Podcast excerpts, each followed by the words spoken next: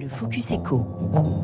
Bonjour Christophe Nguyen. Bonjour. Vous êtes psychologue du travail, président du cabinet Empreinte Humaine et votre livre Santé psychologique au travail et Covid-19, le pouvoir des bonnes pratiques est publié demain, mais vous nous en parlez dès ce matin sur Radio Classique. Votre cabinet a accompagné plus de 10 000 personnes en un an, euh, rien qu'en un an, à partir de, de mars 2020, des dirigeants, des managers, des DRH. Vous dites qu'une autre épidémie est en cours, celle de la santé psychologique au travail. Oui, tout à fait. Euh, qui est peut-être plus différé, hein, moins euh, visible que euh, ce, la crise sanitaire en tant que telle. Et je crois que un des héritages, effectivement, de cette crise, c'est une nouvelle épidémie autour de la santé psychologique du travail. les burn-out ont explosé en un an. 2 millions hein, de salariés en burn-out sévère, deux fois plus en un Deux fois plus en un an, effectivement.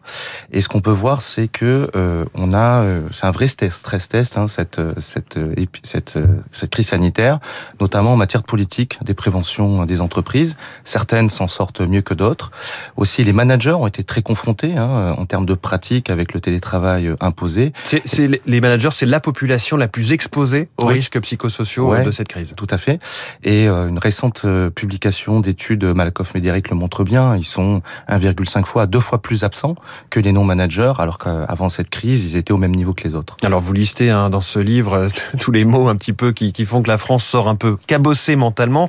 Euh, burn-out, on vient d'en parler, perte de, de repères du fait du télétravail, workaholisme euh, workalcoolisme comme on veut, confusion euh, des temps de vie pro et perso, et même l'irréunionite. Oui encore plus de réunions oui. Ben, en distanciel. Oui, tout à fait.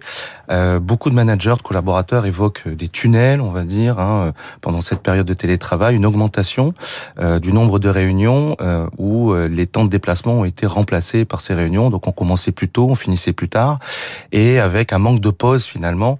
Tout cela corrélé avec un manque de repères où les gens finalement euh, faisaient autre chose pendant les réunions pour beaucoup, étaient surchargés et au final n'avançaient pas sur leur travail en tant que tel. Alors, ce qui est intéressant aussi, c'est pour tout, tout salarié, ce que vous appelez les micro-agressions, euh, notamment au travers des échanges écrits, que ce soit des chats ou des emails.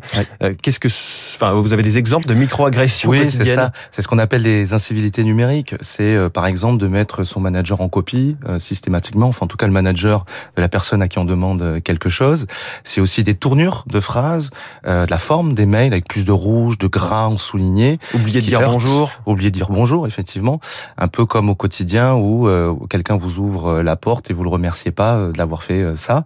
Et on voit que ce cumul aussi pèse sur la santé mentale des personnes. Ceux qui vivent ces micro-agressions, ils sont un peu plus de la moitié à dire que il y a plus d'incivilité numérique, ça a finalement retranscrit une certaine cette détresse psychologique, mmh. cette, ces, ces, ces, problématiques de stress et qui se transforme en agressivité. Et finalement, on prend plus soin finalement de la question de la forme et euh, j'ai envie de dire des relations qu'on peut avoir à distance. Alors, plus de la moitié de votre livre est consacré aux solutions. Quelles sont les bonnes pratiques que vous avez relevées? Si on parle, euh, par exemple, du management à distance Oui.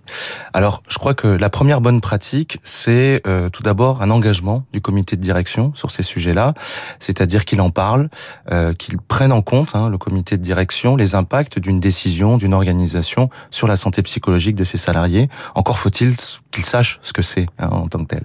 C'est aussi un management qui est aligné sur ces sujets et qui, en termes de valeur managériale, euh, prend en compte ce sujet. Et quand la productivité peut s'opposer à la santé hein, de leurs collaborateurs, eh bien, ils prennent les bonnes décisions et ils protègent aussi euh, leurs salariés.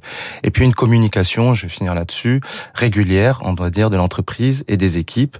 Euh, est-ce que mon manager parle régulièrement de qualité de vie au travail? Et donc à distance, c'est encore plus important d'en parler parce que on est plus dans quelque chose qui doit être explicité, là où quand on est dans les locaux, il y a plus d'informels, hmm. les prises de température, les managers disent que c'est beaucoup plus facile le matin au café de voir comment vont les gens avec un bonjour qu'à distance où c'est pas forcément naturel d'appeler euh, les salariés chez eux prise de température, vous parlez pas de, des thermomètres à l'entrée des immeubles de bureaux.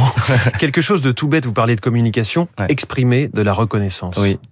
Bah, en fait, c'est un devoir humain hein, pour euh, pour pour les pour les êtres humains, pour les salariés, d'être reconnus pour ce qu'ils sont et être considérés aussi, et pas uniquement vus comme étant des machines à produire ou des personnes qui peuvent, euh, j'ai envie de dire, apporter euh, juste une valeur ajoutée économique. C'est aussi une valeur ajoutée humaine. Hein. Les gens ont besoin d'être écoutés, de participer aux, aux décisions, d'être considérés.